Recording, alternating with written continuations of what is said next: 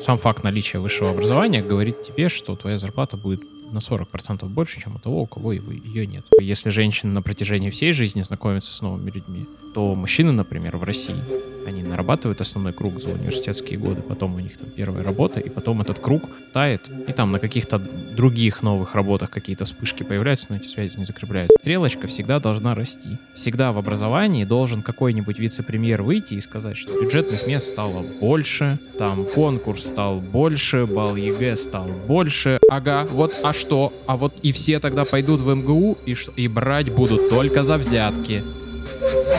А смысл? А, смысл. А, А, смысл?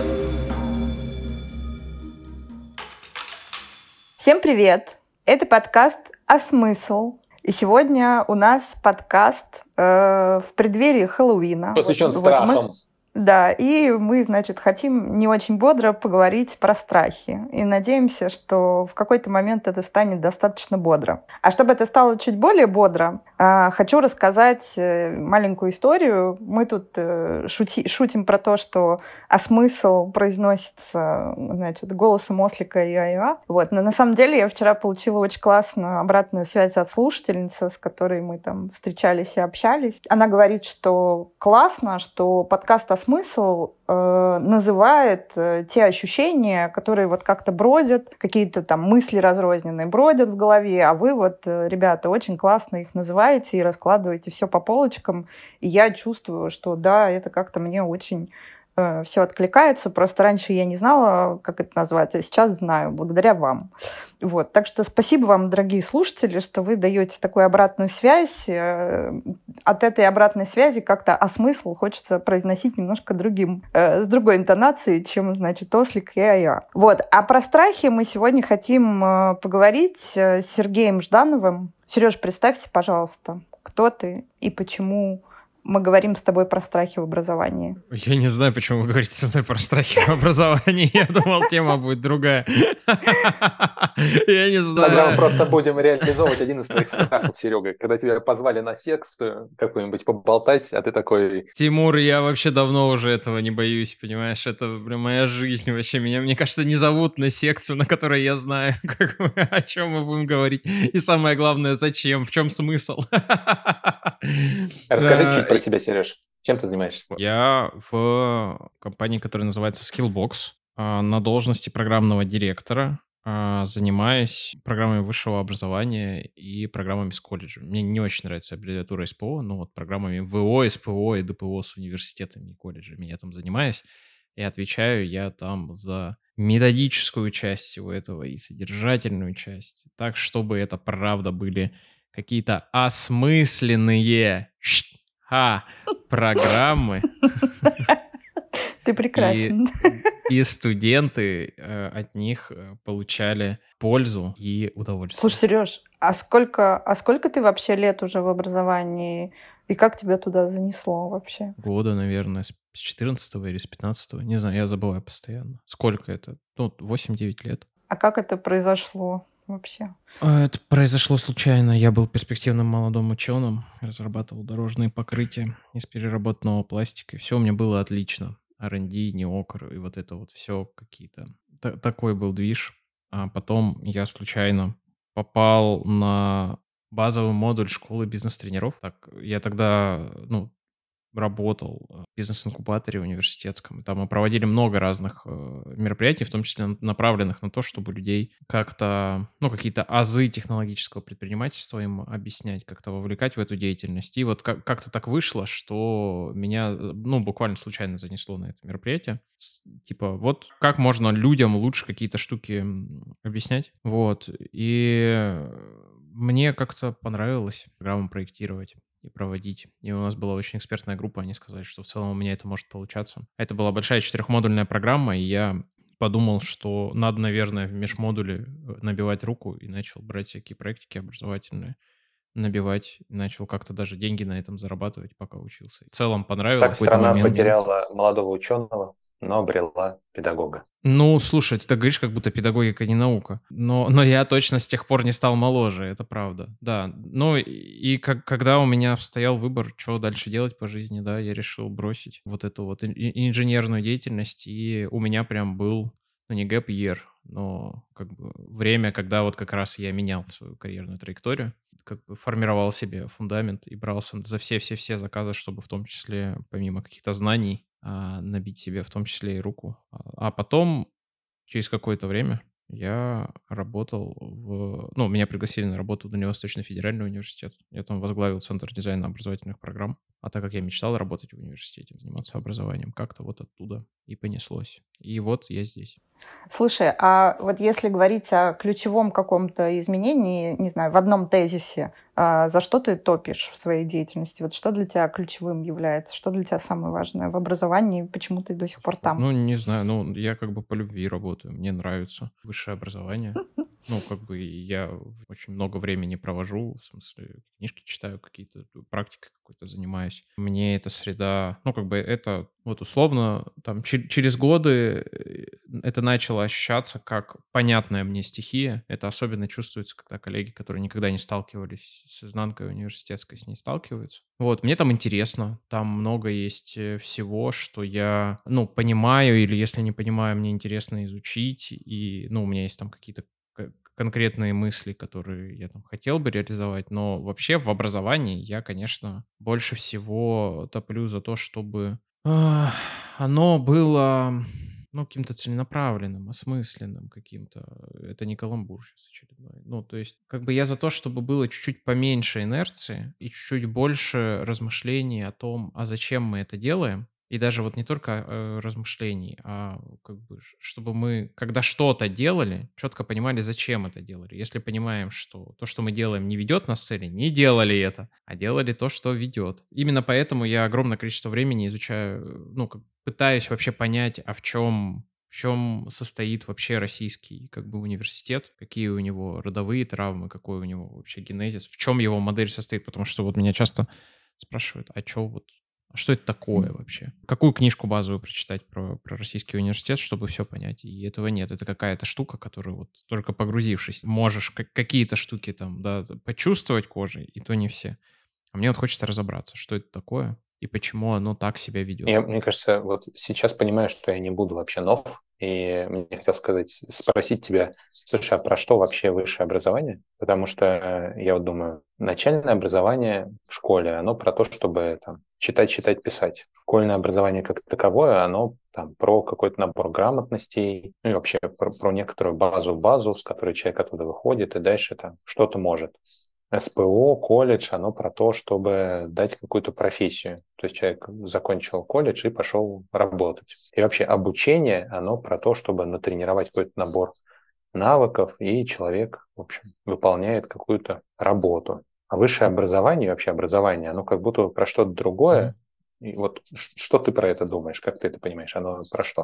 Ну, во-первых, высшее образование, оно, несмотря на то, что, с одной стороны, глобально, да, и пространство академическое все-таки как бы связано почти по всему миру, оно очень локальное.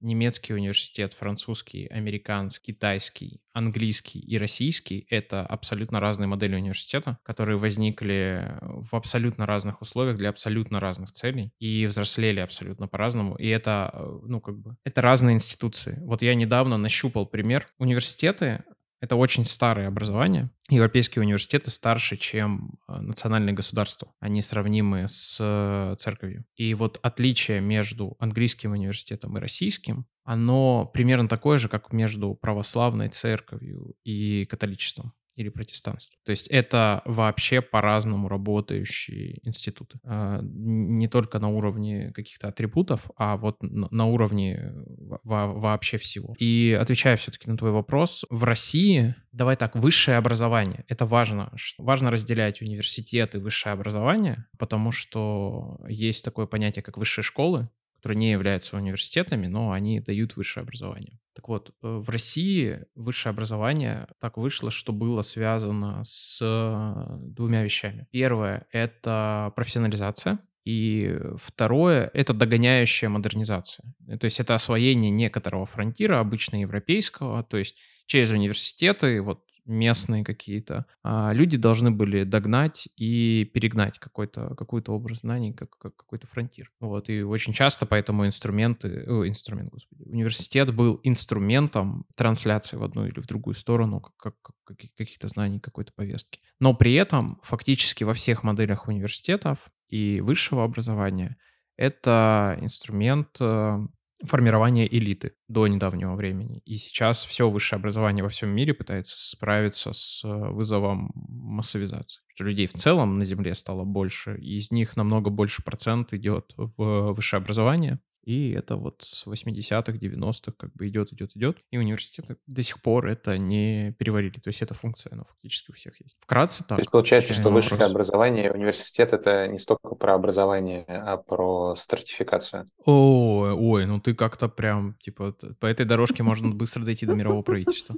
Это важный... Ну, смотри, во-первых, там можно поковыряться в разнице между образованием и подготовкой. Подготовкой, в смысле, подготовкой к какой-то деятельности, условно, профессии, да, и образованием, в смысле, как построение нек- некоторого большого фундамента, с которым ты двигаешься в жизни, осваиваешь какие-то предметные области, еще в которые формирует у тебя культурный фон. И там точно рядом будет слой, который называется воспитание, и роль которого в России, ну, сейчас снова растет, да, там понятно, что в советских университетах как бы воспитательная, как бы разъяснительная какая-то политическая работа вообще во весь рост стояла, и это, конечно, был политический инструмент. Раннее советское государство очень многие вещи проводило через образование, например, ну, как бы очень многие образовательные реформы по доступу а, людей к образованию, ну, то есть, ну, это классно, классно же, когда образование всеобщее, да, когда кто угодно может поступить в высшую школу, вот. Но это штука, которая по факту модель э, позднеимперского высшего образования, ну, как бы она просто разорвала его изнутри. Потом прих- приходилось как бы это чинить, чтобы какие-то, ну, как бы эффекты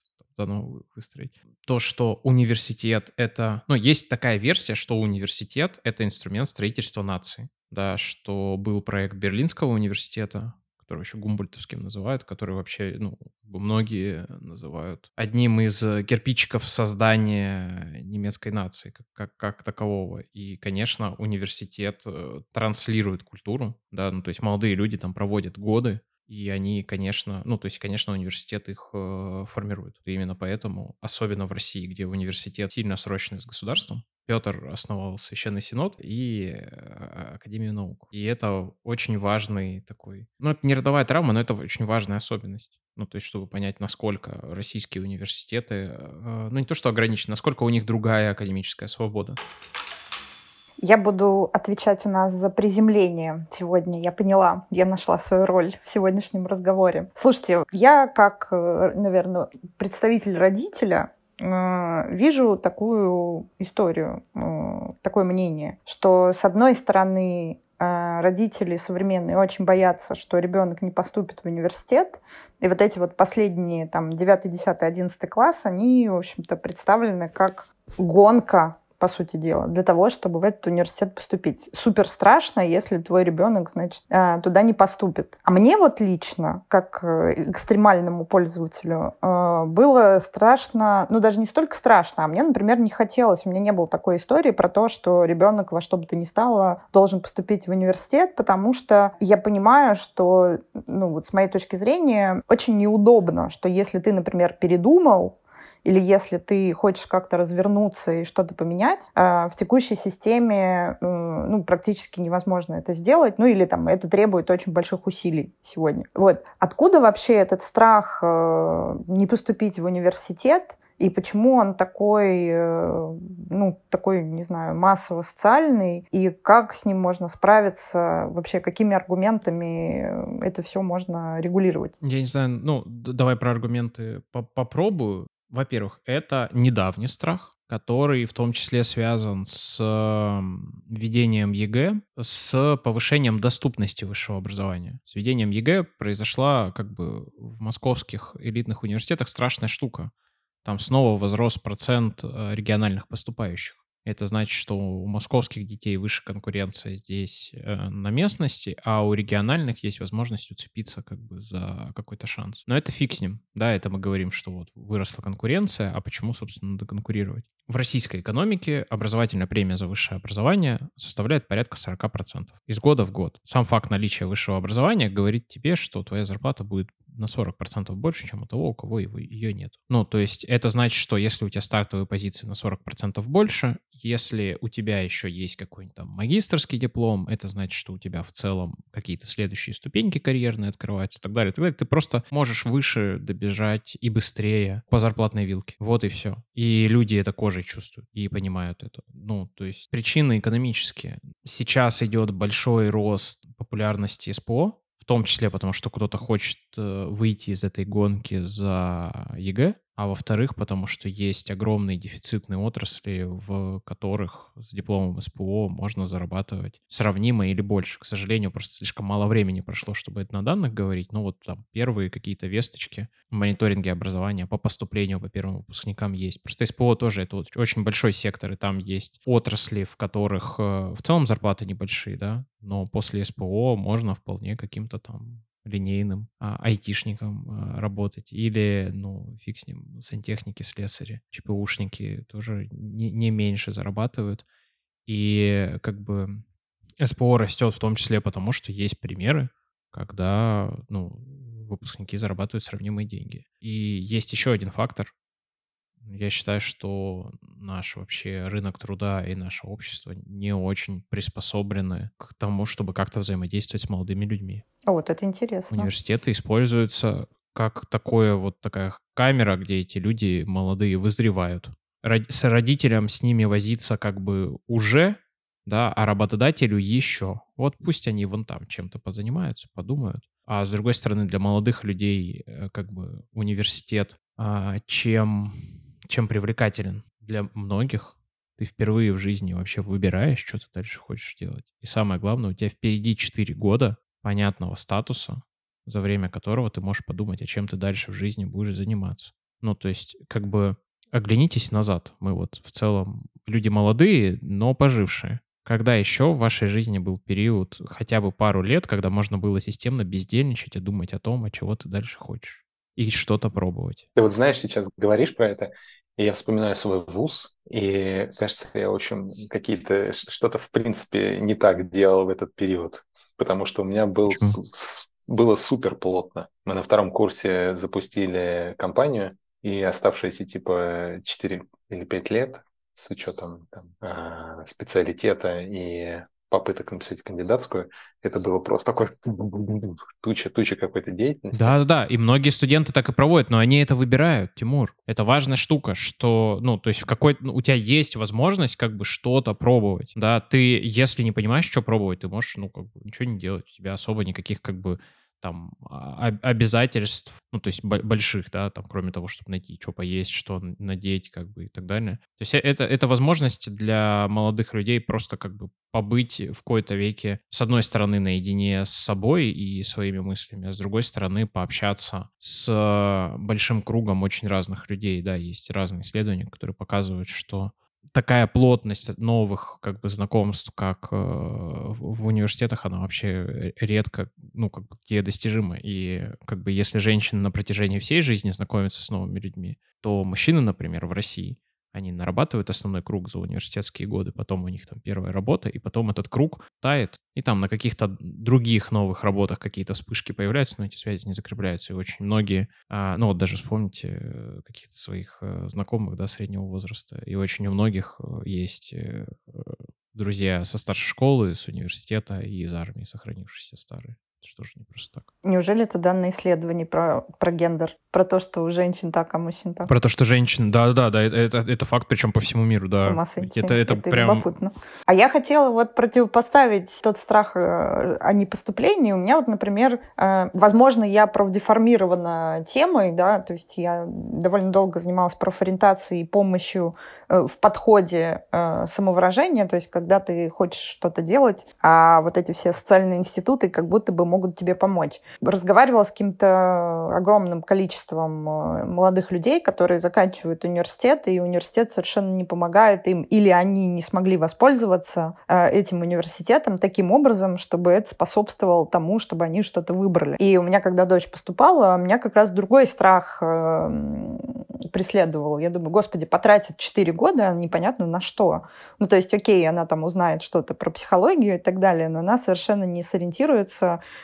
чем она хочет заниматься.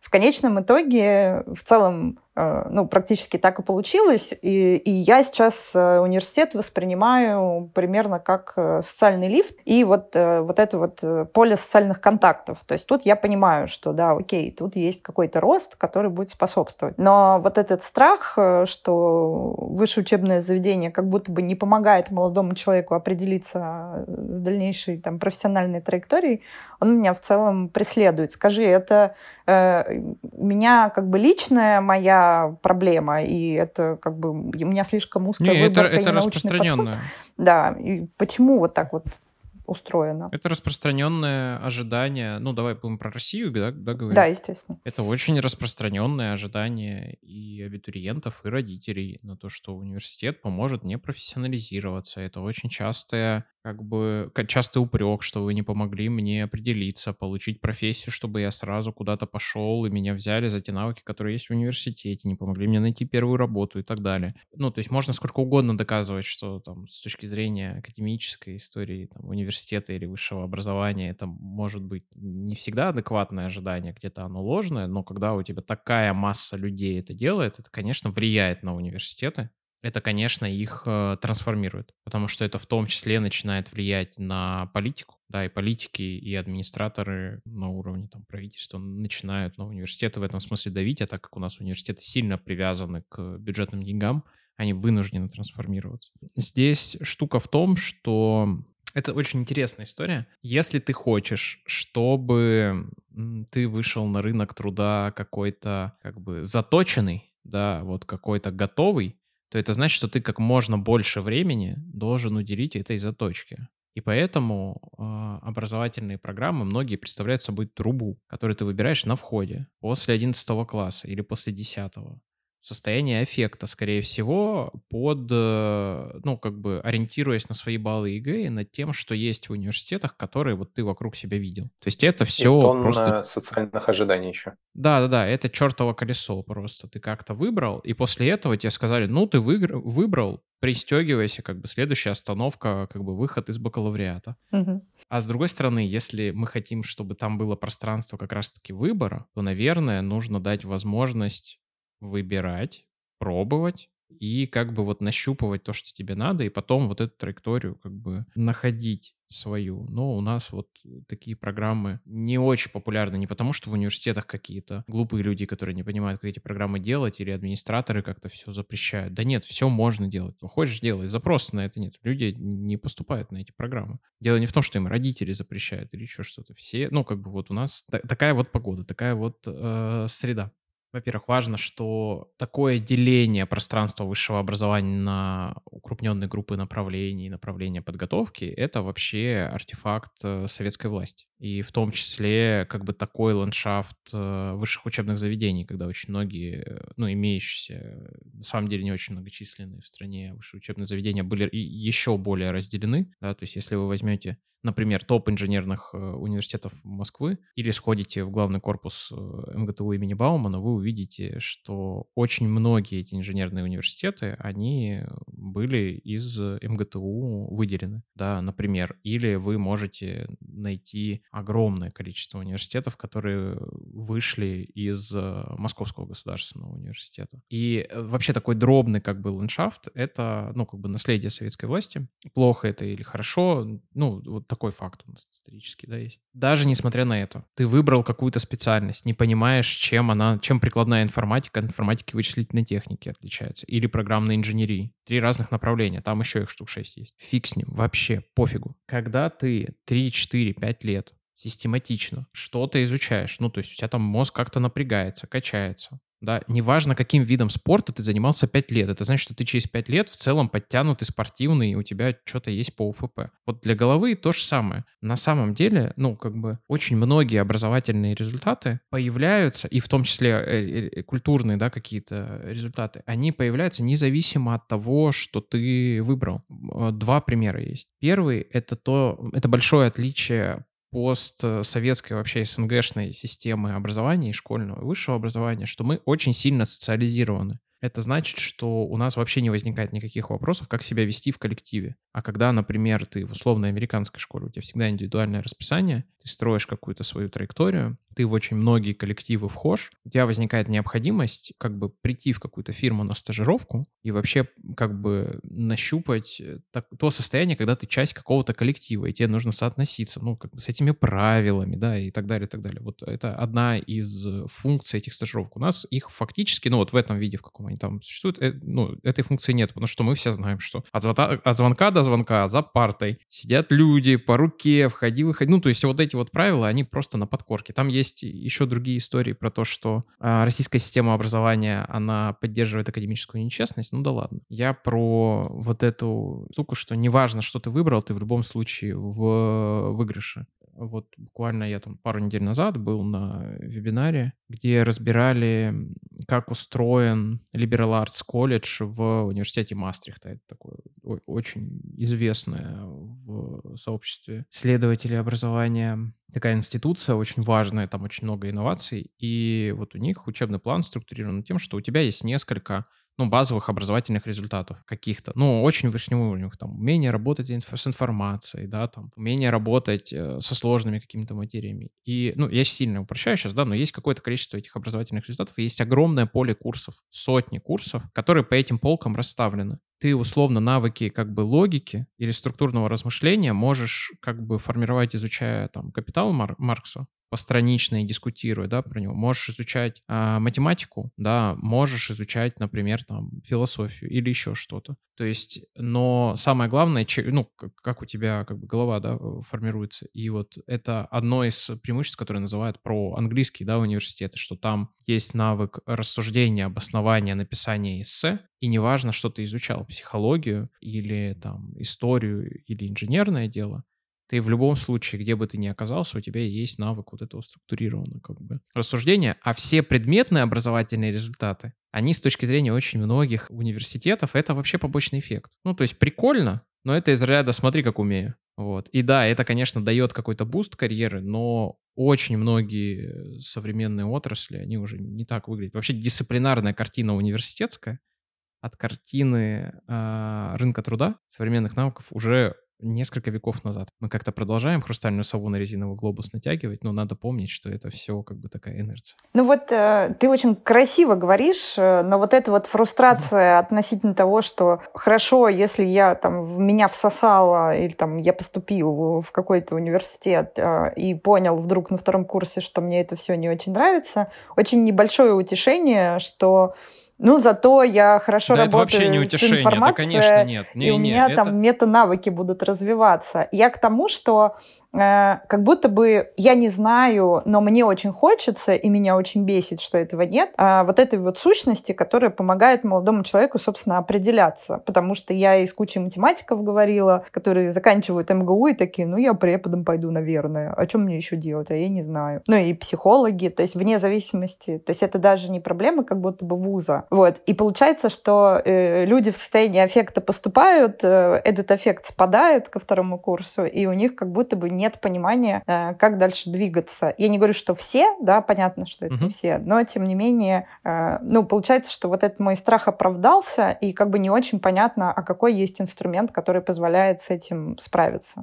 Простите, ну, конечно, да, но мало прямые. приятного, когда mm-hmm. тебе, ну, ты сказал, я недоволен, такие, не бойся, так задумано. Тебе должно быть больно и неприятно. Ну, типа, вообще немногим везет, да, ну, то есть, конечно, в этом приятного мало. И, ну, я там могу вот это вот все очень много рассусоливать и рассказывать, но вообще на работе мы проектируем очень прикладные программы высшего образования, которые формируют, ну, как бы очень конкретные навыки, да, это образование как бы университетское в классическом смысле этого слова. Университет от слова универсум вообще как бы. Нет, это очень, это получение очень конкретных профессий, очень конкретного набора навыков, даже там в бакалавриате, не говоря уже о магистратуре. Это рынок большой. И если, ну вот ты говоришь, вот надо, чтобы внутри появился вот такой как бы механизм, помогающий определиться. Ну, это УТП. Эту фичу надо выкатить, этот механизм, и это делать. Другое дело, что у университетов с предпринимательским мышлением на этом рынке, как у институции, не очень здорово, да, и что там есть э, большая, ну, вот такая, большая такая особенность в виде бюджетных денег и бюджетного регулирования, ну, то есть, которая за этими бюджетными местами идет, и дипломами, да, гособразца. Но это рынок. Надо, ну, как бы конкурировать конкурировать, ну, друг с другом, если вы понимаете, что вот можно сделать что-то такое, на что все абитуриенты пойдут, и вот какая-то эта боль, ну,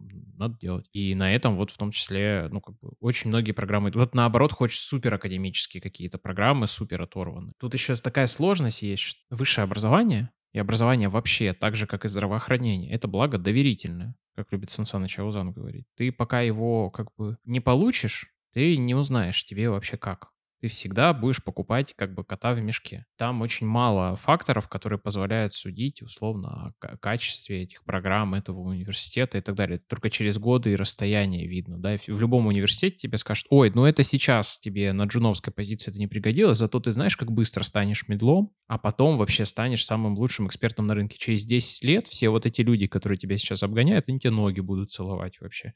Это очень частый аргумент. И здесь, ну, как мне кажется, какая стратегия беспроигрышная, да, это выбор тех, как бы, направлений того базиса, который, с одной стороны, не будет причинять э, молодому человеку, студенту каких-то ну, неизмеримых страданий. Не надо запихивать на математический факультет человека, который страдает э, от э, математики. Ну, абсолютно точно, несмотря на то, что это супер перспективно. Не надо этого делать. А второе, в котором вы точно на берегу знаете, какие навыки он получит. И поэтому по всей стране, даже в самых региональных и закудалых университетах очень популярны направления типа там международная экономическая деятельность, да, где вы точно изучаете какой-нибудь язык, вы точно изучаете какое-нибудь устройство общества, экономики, да, и с этим в целом как бы можно стать примерно любым э, специалистом в общегуманитарного профиля. То есть как минимум он будет знать язык, он будет знать, что вокруг в мире происходит, типа очередной дефолт будет, хотя бы сможет мне объяснить, как бы, что происходит. Вот. Или там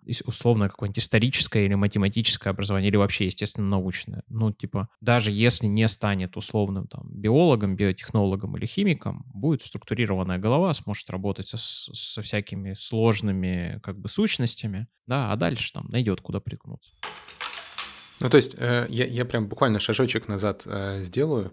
Э, в меня попало то, что ты говоришь. То, что предметные знания — это такой побочный, побочный продукт обучения в ВУЗе, а типа целевое развитие — это как раз про метанавыки, про способ мышления, про картину мира, а все остальное это как бы прикручивается. И это как бы должно как будто бы помогать родителям там, и детям снижать немножко а, вот это вот стремление угадать ту самую специальность или тот самый вуз, потому что как бы выбирать в таком случае нужно не, не столько там кон- конкретный набор предметов, а скорее по каким-то критериям ту организацию, которая на мета-уровне поможет тебе навыки развить и там социальный круг создать. Да даже обострить я могу.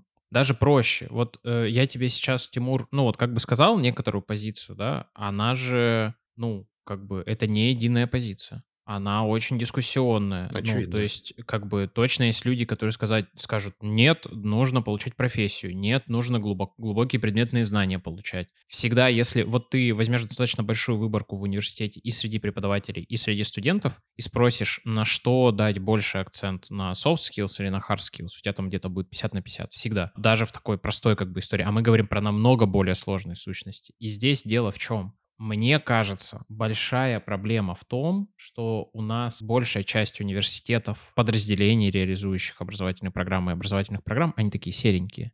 Ну, такие, типа, а у вас как? Угу. У вас прикладное или глубокие знания предметные? И то, и то. А вы как? Софт-скиллы или харды? Харды, софты, да, все. У нас все. И вот как, как бы та институция, которая находит в себе смелость выйти и сказать, никакой практики, только хардкор, только теория. Она найдет свою аудиторию через какое-то время. Да, и точно так же те, которые скажут, а у нас тут на самом деле просто очень крутое ПТУ они тоже найдут свою аудиторию. Но дело в том, что это все как-то вот, вот замазывается. Все такое очень-очень-очень э, безликое очень часто так как среда в целом достаточно инерционная, там какие-то вещи делаются, ну вот просто по инерции. То есть очень, очень часто не перетряхивали вообще всю эту структуру и не задавались вопросом, а мы вообще нафига это делаем? А мы вообще что делаем? Да, потому что это огромный коллектив преподавателей, да, которые там два или четыре года да, что-то реализуют из поколения в поколение. Они просто, ну, как бы, они делают свою часть. К пуговицам вопросов нет, да, ну, ну костюмчик не сидит. Ну, вот, Зато пуговицы вот, классные, они да, скажут. роговые. Да. Мне кажется, это вообще какая-то, э, особенно когда ты сейчас это перепроговариваешь, это звучит как какая-то системная проблема, которая повторяется на разных уровнях, прям фрактальная. Типа вопрос, а чего я хочу, что я тут делаю и зачем, вот кого не возьми, там, школу или вуз, или конкретного педагога, или родителя, или в данном случае, как Маша говорит, ребенка, который там должен бы выбрать, куда он хочет пойти, на каждом из уровней большая, большая, в общем, дырка от бублика на этом, на месте ответа на этот вопрос. В отличие от, например, если мы возьмем даже британский бординг, когда ребенок хочет туда поступить, я общался с нескольким десятком семей, которые, которые пытались успешно, ну, с той или иной степени успешности отправить детей э, в какой-то британский бординг. Любопытно, что помимо э, всех вот этих вот средних баллов, с данного джемата, э, TOEFL и, и прочих каких-то подтверждений, основное, основной артефакт, который становится, ну, как бы причиной твоего поступления или нет, это мотивационное письмо, которое ты как ученик, не родители за тебя, не твой педагог, который тебя как бы куда-то направляет, а ты, дорогой, а дальше подставь возраст 14, 15, 16, 17-летний товарищ, объясняешь мне, почему ты хочешь поступить в мою школу. И парадокс подготовки заключается в том, что дети такие, типа, в смысле, почему я хочу? То есть этот сам вопрос, почему ты хочешь поступить вот в этот конкретный регби-скул или вот этот вот, в этот Итон колледж, у них находит такое, э, ну это папа меня туда отправляет, или мама хочет, чтобы я туда поступил. Вообще не в тот колодец падает этот вопрос. Вообще вот этот институт адмиссии, э, как бы он очень классный. Есть э, книжка Павла Петровича Щедровицкого как раз про поступление в какие-то э, высокорейтинговые, высокоселективные да, образовательные институции. Он по пунктам прям объясняет, как бы какие штуки там важны и почему. Но видишь, я все-таки считаю, что то, о чем ты говоришь, это следствие.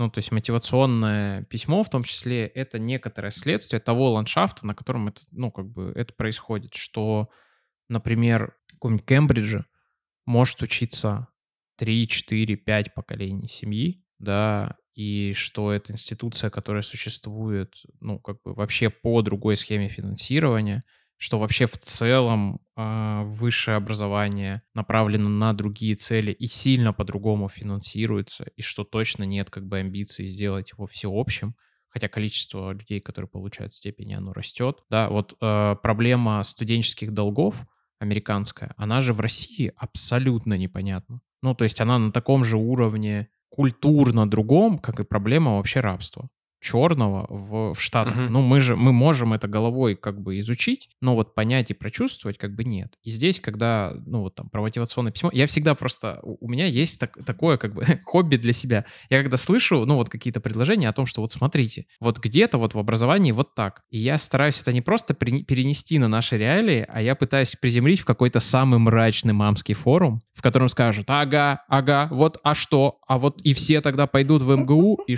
и брать будут только только за взятки, вот. И и, и, и, и так далее. Ну, то есть... Я другое хотел подсветить, Сереж. Мне кажется, да, это сама, сам э, мотивационное письмо как какой-то способ отсева, и на, на, это, это, конечно, следствие некоторой, некоторой культурной практики. Я скорее на другое хотел обратить внимание, на, э, на идею того, что человек выбирает прийти в, даже в бординг, не говоря уже про э, высшую школу или про университет, сам понимая, зачем он туда приходит, что он хочет получить, с каким результатом он оттуда выйдет. То есть э, система... Потому что там есть разница ответов. В России есть 7 университетов, в которые все хотят попасть. Зачем? Потому что их выпускники классно живут и там классно учат. Все, понимаешь? А там есть ландшафт, на котором можно выбрать, там есть какой-то характер. Ну, имеет же значение, где ты как бы обучаешься. В каком университете? Ой, мне кажется, мы так хорошо прям нагнетаем. Хорошо, подожди, мне очень подожди, нравится. подожди, во-во, сейчас. Э, э, хорошо. Э, то есть у нас есть условные семь университетов, в которых, нас- насколько понимаю, сильно больше. Ты же только про федеральные говоришь сейчас. Ну, э, это в зависимости как считать, но в России как бы точно есть как бы университеты, как бы, которые вне досягаемости в своей сфере. Есть как бы норм, да, есть что-то стремящееся, да, и дальше вот там, И ну, все прям остальные. совсем типа университеты последнего выбора, да. Ну, то есть... э, Я, я- И- и в Штатах же ровно такая же история. У тебя есть типа топчик в каждой из отраслей. У тебя... количество их сравни. И окей. ну, Количество, и самое Подожди. главное, что в Штатах, в Штатах и в Англии там есть другая штука. Там входной поток намного больше. У тебя необходимость кого-то отрезать намного больше. Я понимаю. Ну, то есть у нас понимаю. совершенно Ты другой говоришь, ландшафт. Несмотря на то, что много университетов. Ты говоришь это, про то, что это инструмент редукции. Вот у тебя тебе нужно заузить воронку, поэтому это как бы еще один инструмент заужения. Я так это слышу. Не просто завозить, а найти своих. Среди, в потоке. Ну, то есть... It's okay. да, типа того. Да, Но да, да. я хочу на обратную сторону обратить внимание, что у человека, который в эту воронку заходит, проваливается, и у него есть внутреннее, есть, есть что-то внутри, какой-то голос, который его направляет в тот или иной вуз, и он этот голос может не только почувствовать, но вербализовать, назвать смысл, цель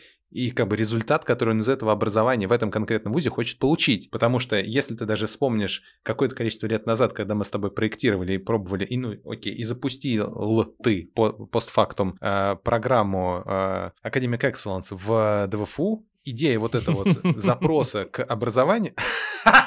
Ну да, да, да. Тут Сережа показывает футболочку э, Academic Excellence and Honors Education, в которой он сидит. Проблема, в которой мы уперлись с тобой, вот эти вот сотни детей, которые пришли, студентов, которые пришли учиться по этой хитрой программе, не могли сформулировать, что они хотят. А, а, а в, в, в истории с мотивационным письмом это как бы базовый пререквизит. Тебе нужно сформулировать, что ты хочешь, иначе нет смысла в принципе заходить в систему. Ух, ну мы как будто про раз... Ну, там два слоя разных э, копнули. Во-первых, знакомство вообще с самим форматом этим. Даже люди, которые закончили топовые школы и топовые бакалавриаты, впервые пишут мотивационное письмо где-нибудь при поступлении в магистратуру. Впервые в жизни. Да-да.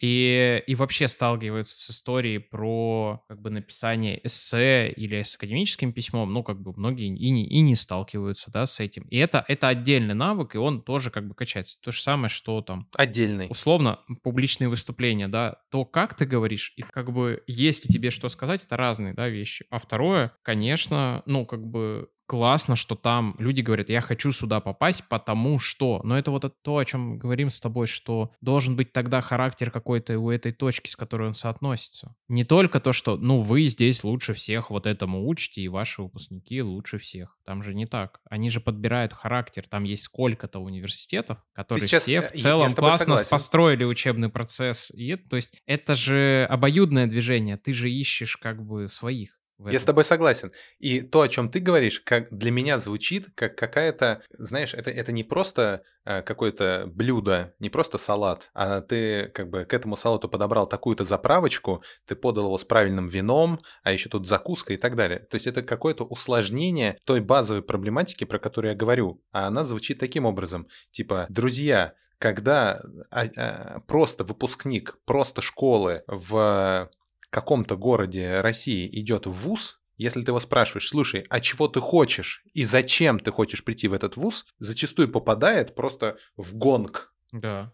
Он звенит вместе Почему с в тишиной. вуз? Вообще в ВУЗ. Вообще в ВУЗ. Да, да, Зачем? там, да, там вообще.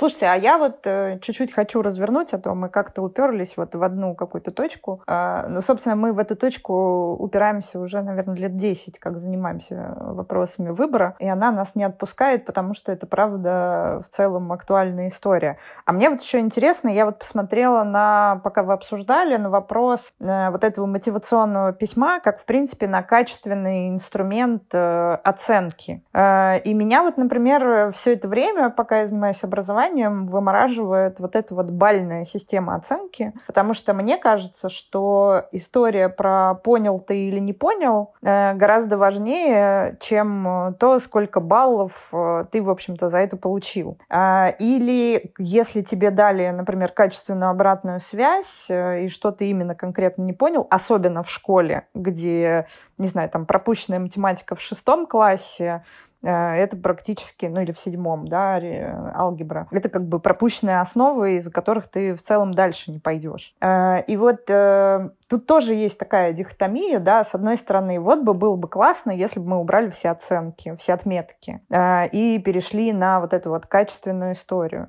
А, а с другой стороны, как будто бы зачем они вообще нужны? Ну, то есть я, например, бы вот хотела, чтобы их не было. Если мы вот так вот радикализируем вот этот вот подход, э, что вы об этом вообще думаете? Ой, сейчас где-то в какой-то школе я видел, там разгорается как раз холивар по поводу того, что там сменили систему оценивания, там какой-то уже на федеральном уровне прям бунт в обе стороны. Слушай, э, оценивание как бы инструмент, который нужен только в массовой школе и в массовом университете. Это нужно, чтобы переварить огромные как бы потоки людей. Э, это штука, которая позволяет тебе размазать э, ответственность от э, принимающих. Ну, то есть раньше, условно, на каждом выпускнике стояло как бы либо личное клеймо, да, как какого-то профессора, который принял экзамен, либо там еще что-то. Ну, то есть это была персональная ответственность. А сейчас, когда у тебя там каждый год тысячи новых людей идут в университеты, там про школу мы не говорим, но, конечно, нужны какие-то инструменты, которые позволяют с, каким, с каким-то уровнем точности им дать какие-то оценки и пустить дальше, и поз, позволить их как-то как бы идентифицировать. Это, ну, я оптимистично верю, что это переходный этап. Пока люди все эти оценки ставят, э, это, конечно, будет сильно искажать. Потом мы научимся сильно увеличивать количество этих оценок, количество этих параметров, научимся копить эти данные,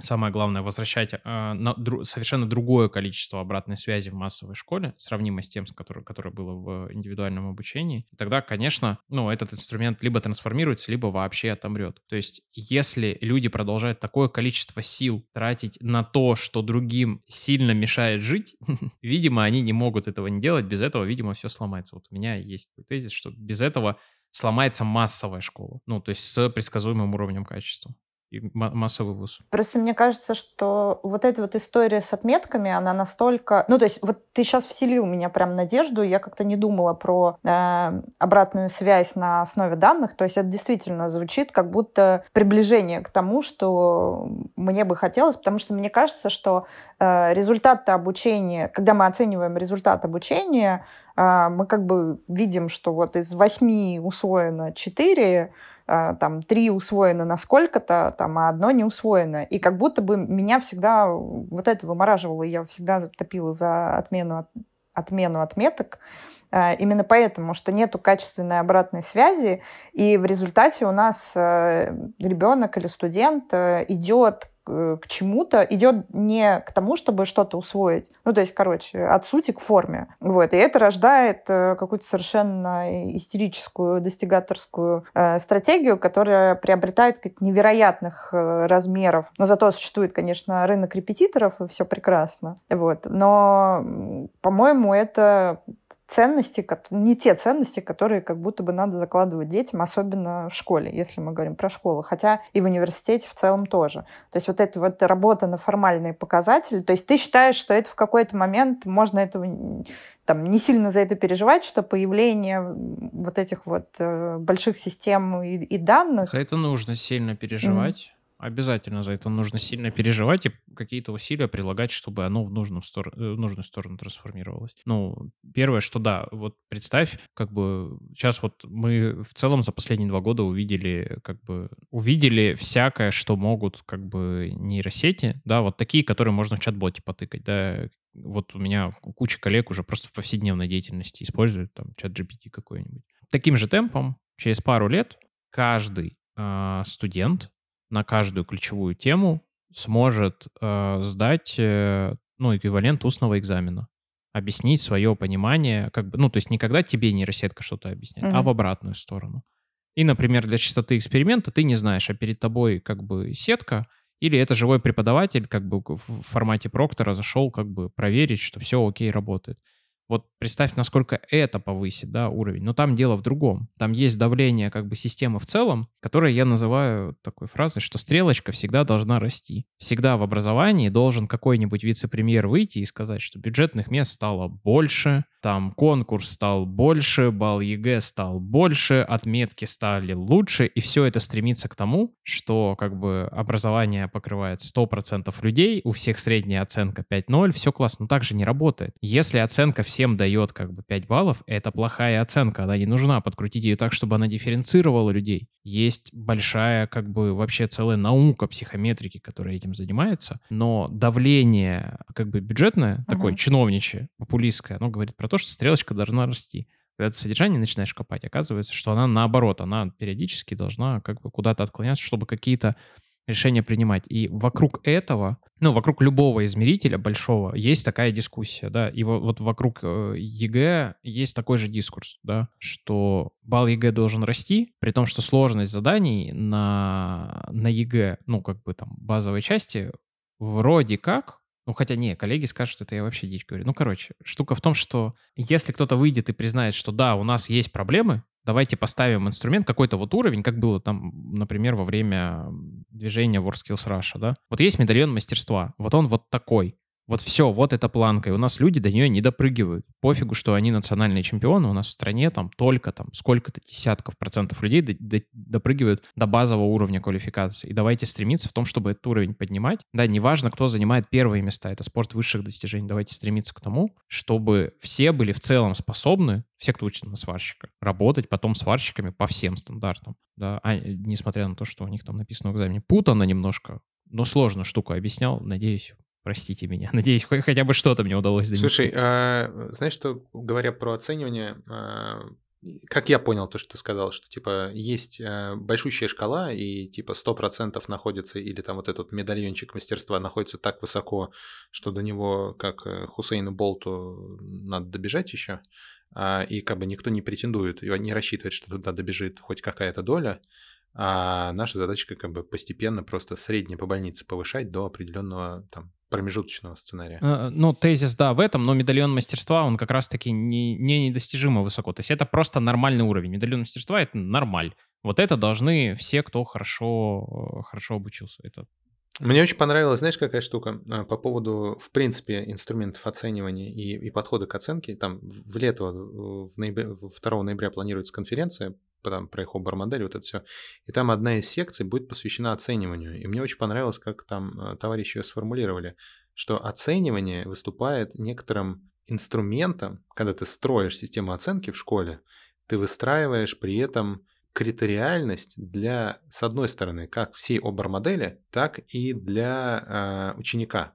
То есть оцениванием, задавая типа критерии того, что ты будешь оценивать и что в этой модельке будет хорошо и плохо, ты по сути проектируешь весь дальнейший образовательный процесс, потому что он будет настроен на достижение этих метрик. И поэтому историю про оценивание как будто бы нельзя не то что списывать со счетов, а в целом убирать потому что ты как бы этим задаешь рельсы, по которым дальше люди бегут. Можно убирать. Если ты не, не если ты готов не гарантировать результат и всем вокруг ок. А, абсолютно, да. Что фиг знает, что получится. И это главный аргумент э, против модели а, liberal arts в России. Типа, а кто тогда? И что студент на выбирает, а если он херово на выбирает, а кто потом будет отвечать? Студент, что ли, будет отвечать? Государство же придет спросить, на что пошли эти деньги. Так и тут. Да, можно убрать. Э, как бы есть институции, в которых вот ровно такой договор. Мы вас как бы никак не оцениваем, да, но фиг знает, что получится. Да, любопытно. Ну, я, я конечно, топлю все-таки за качественную обратную связь и за именно, ну, если с точки зрения предметов,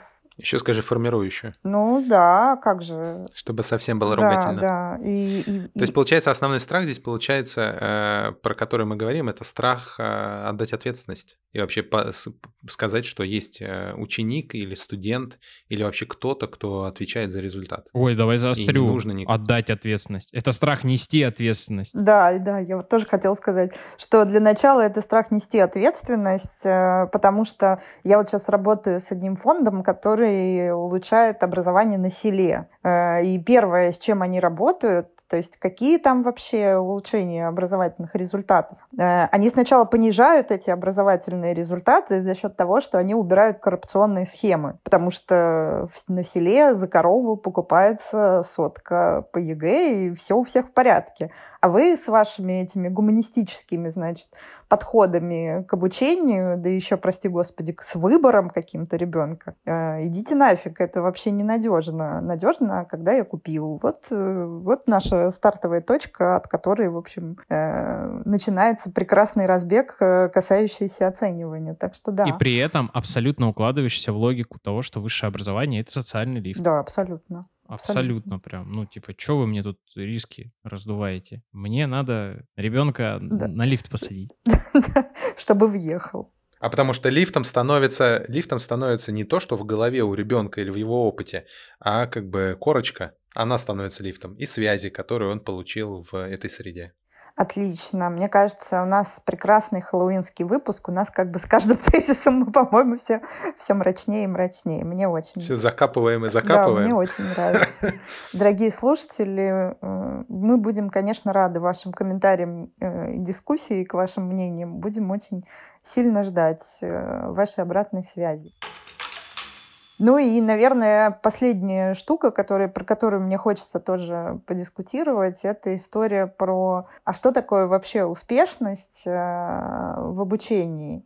Не знаю, э, было ли у вас такое, что когда ты хорошо учишься, ты за это огребаешь. И тогда вся пресловутая социализация, вот я училась в гимназии, гимназия была лучшей школой в нашем районе, вот, но когда я училась хорошо, так случайно происходило, не знаю почему, вот, э, я подвергалась, в общем, нападкам одноклассников, и мне было довольно сложно социализироваться. Слушай. И тогда вообще становится непонятно, а как бы, а на что ориентироваться э, ребенку вот в этом плане. Здесь вообще, мне кажется, офигенный вопрос э, про, а что значит хорошо учиться? Это, это как бы кто хорошо учится? Тот, кто типа классно впитывает э, материал, который вгружает учитель, и типа вот все впитал, тогда молодец. Повторил еще лучше. И э, а это, это в принципе как будто бы не учитывает стартовую точку, с которой человек начинает забег. Ну, то есть всем нужно добежать до определенного, до определенного рубежа, а то, что что кто-то стартует за 10 метров, а кто-то за 10 километров от этого рубежа. Измеритель — это ты до рубежа добежал, а не тот путь, который ты преодолел. Не говоря уже про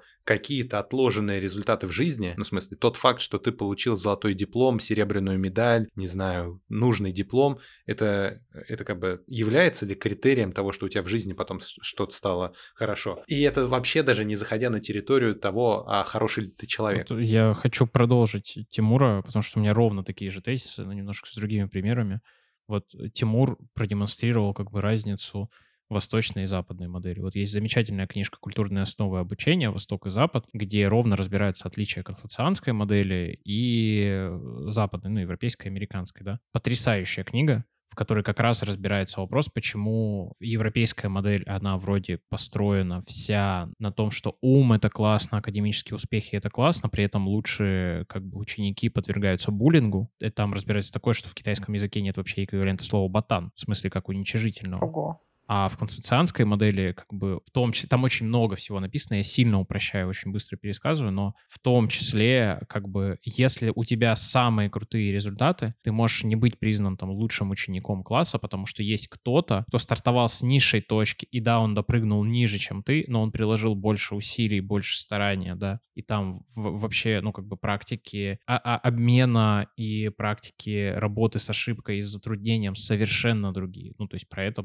достаточно достаточно большая, классная книга с огромным количеством исследований и отсылок написана. Кому интересно, почитайте. В серии а, «Библиотека журнала «Вопросы образования» она издана на русском языке Высшей школы экономики, за что огромное спасибо. А второе, Тимур правильно тоже, ну, как бы подсветил. А лучше всех учится том, тот, кто в одном предмете разобрался вообще супер классно, или кто разобрался во всех но на среднем уровне. Или тот, кто самый с нравственной точки зрения классный и гармонично развитый. Или... Вы сейчас очень хитро сдвигаете проблематику из ребенка в педагога. Нет. Ну, то есть я сейчас как бы из позиции... Мне как ребенку, как бы, вот мне как ребенку, что нужно делать, чтобы быть как бы хорошим?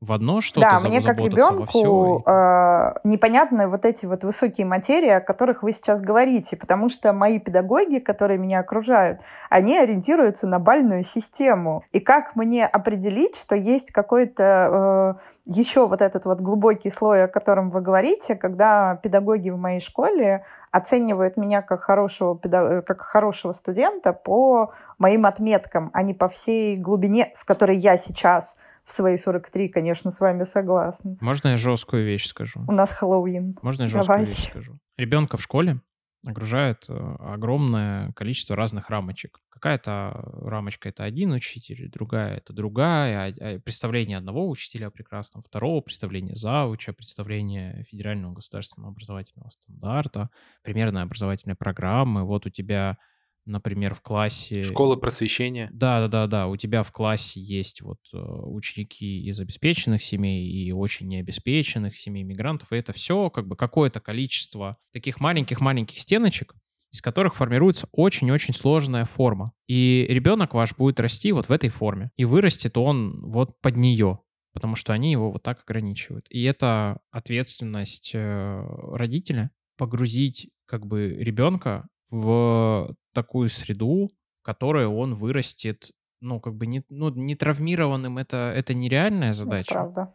Хотя бы, ну, как бы покалеченным не вырастет. Ну, то есть отследить, например, а, ну, то есть в поведении учителей какие-то маркеры, которые точно тебе говорят, что это там, знаешь, это... Я не говорю про высокие педагогические практики. Ну, то есть если ты видишь, что твой учитель откровенно травмирует, ну, то есть твоего ребенка, калечит его или не твоего, да, то независимо от того, что это в школа в другом районе или еще что-то, ну, видимо, ребенка нужно оттуда вытащить, потому что, ну, то есть ребенок там проводит огромную часть ну, своей жизни, важный период своей жизни. И он будет формироваться вот под воздействием как бы тех факторов, которые его окружают. И вот, к сожалению, хоть, давайте так, до старшей школы, а, а особенно в младшей, это, конечно, ответственность родителя следить за тем, чтобы э, в том бассейне, в который он кидает своего ребенка, хотя бы была вода. Да, я с тобой согласна, это правда. И это был не кипяток. Но мне вот это тоже стало интересно, мы сейчас пока рассуждали, от чего зависит э, вот эта вот динамика изменений э,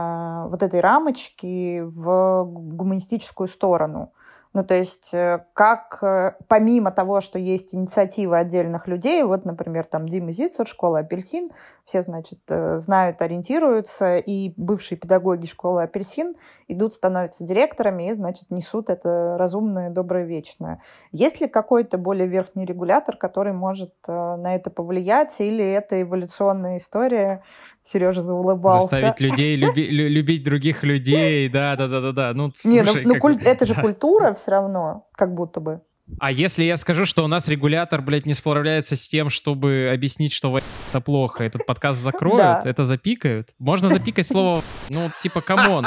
Мы тут, типа, какие-то прям сложные вещи пытаемся туда засунуть, он не справляется как бы с христианскими ценностями. Ладно, не, не, не христианскими, общечеловеческими. Ладно, ладно, хорошо, я убираю свой тупой вопрос. Но это ровно то, что я хотел сказать, Маш.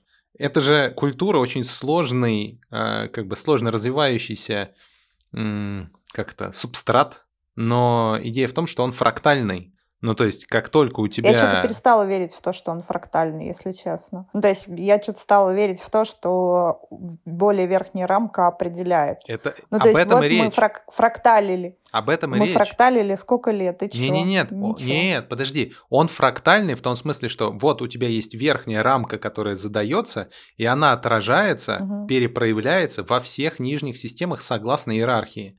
А, в этом смысле да. фрактал. Не да, в том смысле, да. что мы здесь с тобой поговорили и наверх системы подняли mm эту, эту рамку. Так ни хрена не работает. Это за, закон, за, закон подчиненности систем. Понимаешь, закон иерархии. закон подчиненности. Мы можем, мы можем это перепроявлять в системах, которые нам подчинены. Вот ты лидируешь систему, и она будет повторять тебя. Серега лидирует систему, угу. и система, которую он лидирует, повторяет его. Понимаешь? Я, я, я убежден, что это так работает. И это, и это повторяет как классные твои стороны, так и вот это вот все то, с чем ты не смог или не смогла разобраться. Пам-парам-пам-пу. Поэтому ожидать, что государственная школьная система будет вдруг человеколюбивой, продолжая являться государственной внутри так, ну, внутри определенного государства, совершающего определенного, определенные поступки, странно. Просто потому что, ну как бы, а что повторять? О, Тимур, меня твое рассуждение, оно вывело, смотри, на такую формулу. Вот, э, Маш, у тебя же конкретный был вопрос. Когда в гуманистическую сторону повернется? Вот есть очень простой опрос. Государство для человека или человек для государства? Вот когда там стрелочка повернется, вот тогда, исходя из всего того, что говорит Тимур, как-то можно, ну, то есть надеяться, при том, что есть какая-то инерция, и это займет еще десяток лет просто, чтобы что-то там перестроить. А до тех пор, пока есть дискуссия по этому вопросу, очень серьезная. Я серьезно. И ты, ты это вот сейчас это... Маш головой говоришь, что нету есть, этой дискуссии. Есть, что есть, вопрос давно решен. Есть эта дискуссия. Нет, что... Я, я машу, я машу Нет, голов... я думаю о том, что я, я машу головой от того, что э, в меня действительно это попадает. То есть, э, когда э, в, текущий, в текущих реалиях, когда я слышу людей, отстаивающих идею, что человек для государства, ну, вообще, что, что это как бы так работает, эта конструкция, я, и, и, я прям развожу руками, потому что на, на текущем виточке нашего развития либо это очень разные виточки развития, и когда мы говорим, когда мы говорим, что мы находимся на каком-то виточке, надо это define мы. Что значит мы? Кто мы находимся на каком-то виточке развития? И здесь ошибка, наверное, э, восприятия заключается в том, что я свой личный опыт и свое представление о мире, о том, как это вообще есть, и то э, свою ошибку восприятия э, окружающей среды, города, там, мест, в которых я бываю, людей, с которыми я общаюсь, переношу на общность, там, на народ, на страну, на мир, ожидая, что ну, все же так не только ведут себя, но смотрят и воспринимают подобным образом, через подобную линзу. И крайне сложно дается признавать, что это не так. И это, и это не так фундаментально. Не, не в рюшах мы там цвет не можем определиться э, у занавесочек, а мы как бы не можем понять, нам как бы мосты строить или стены возводить. Ну что, друзья, я нас поздравляю. Мне кажется, мы достаточно... Spooky, scary skeletons.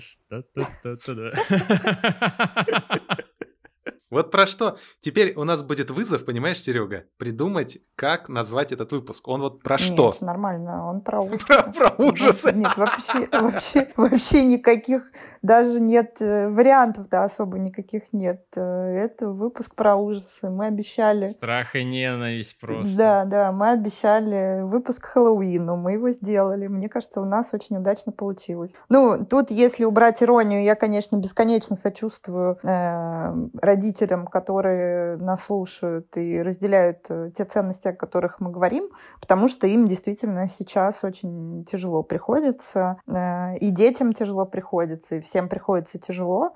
И вот это очень тоже любопытно, э, что ну, сейчас как будто бы максимальный э, социальный ландшафт выглядит так, что для человека, который вот, э, значит, разделяет гуманистические ценности, ему сейчас максимально некомфортно и выходить на рынок труда, и отправлять ребенка в школу и так далее. И э, возрастает ответственность родителя. Ну, то есть, если, условно говоря, например, 6 лет назад я еще там полагалась, например, на выбор своей дочери, и думала, ну, она же, ну, то есть для меня было важнее наличие у нее выбора, чем э, его содержание. То вот сейчас я понимаю, что если бы мне рассказали, что будет через 6 лет, я бы, наверное, э, эм, все-таки не была столь э, либеральна и, наверное, все-таки подумала бы о, о какой-то безопасности и социализации, хотя не знаю, что бы я там придумала, но тем не менее. То есть как будто сейчас родитель с ребенком в более тесной связке должны выбирать, и родителю как будто нужно больше контроля над всей этой ситуацией, и, к сожалению... Страшные вот вещи вот... ты говоришь. Да, да, но я правда так думаю, потому что, ну, я как-то думала, что, ну, вот ребенок сейчас закончит университет и в целом сориентируется и пойдет, а я понимаю, что э,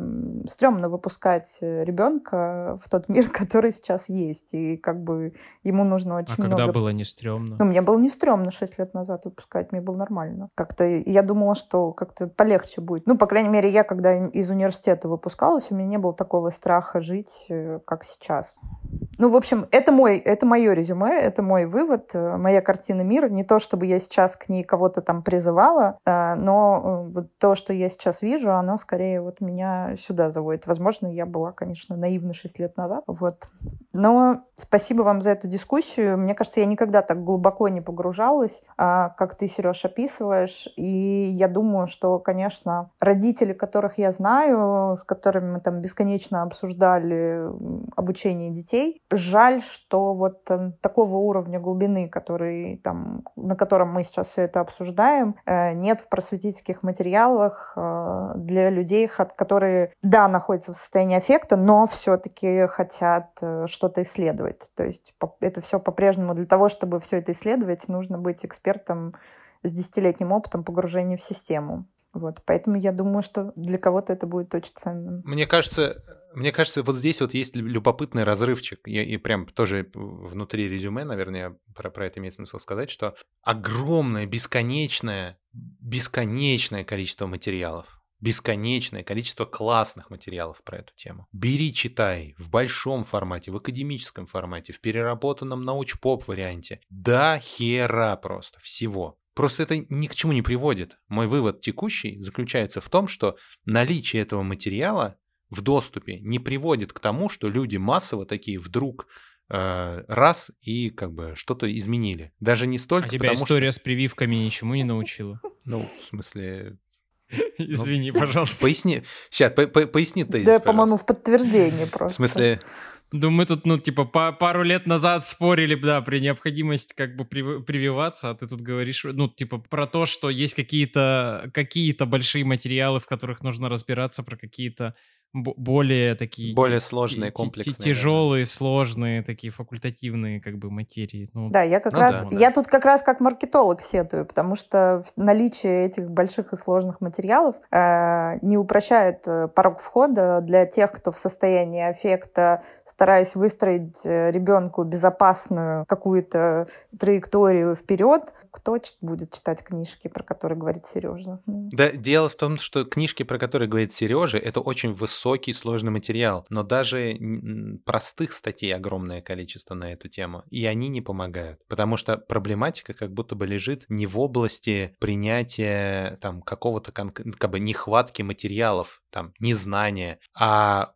проблематика лежит, как мне кажется, в, в, той, в, той самой, в том самом принятии ответственности за решение и в в отказе от редукции, от, от типа от упрощения. Ну, то есть признать, что система сложная, высокорисковая, и все пойдет как-то, и там есть туча вероятностей. Единственное, что я могу сделать, это как бы устроить себе какое-то информирование, чтобы впоследствии сделать информированный выбор, информированное решение, понимая, что все все равно может покатиться каким-то непонятным образом, а мир еще непонятно как устроен, и что будет, какие инопланетяне прилетят в 2024 году, и там кто что начнет тестировать в 2025, это убер сложно. Поэтому происходит как бы радикализация. Поэтому как бы вот только так и никак по-другому. Откат в прошлое к очень странным практикам, доказавшим там собственную неэффективность за последние сто лет. И прочее, прочее, прочее. И как это системно лечить, если уж мы тут это находимся в ситуации системно, ну как бы запроса про то, как лечить, я не знаю. Это как будто бы быстро не лечится. У меня действительно как бы, ну, была наивная, что ли, какая-то вера в то, что если, знаешь, всем массово рассказать какую-то здоровую идею, что она так, эх, и, и как бы и позволит людям,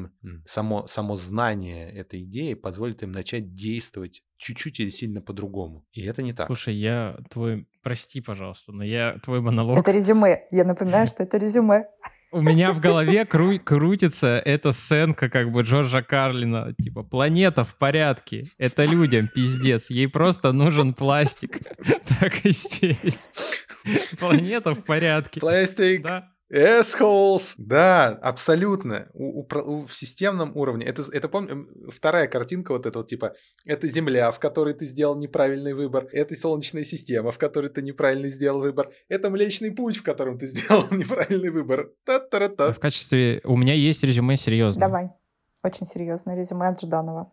Но оно серьезное. Я надеюсь, вы к нему отнесетесь, в смысле, с должным перейти. Жги. Резюмируя все вышесказанное, хочу сказать. Берегите себя и своих близких. Все. Аминь. Всем спасибо. Будем ждать обратной связи.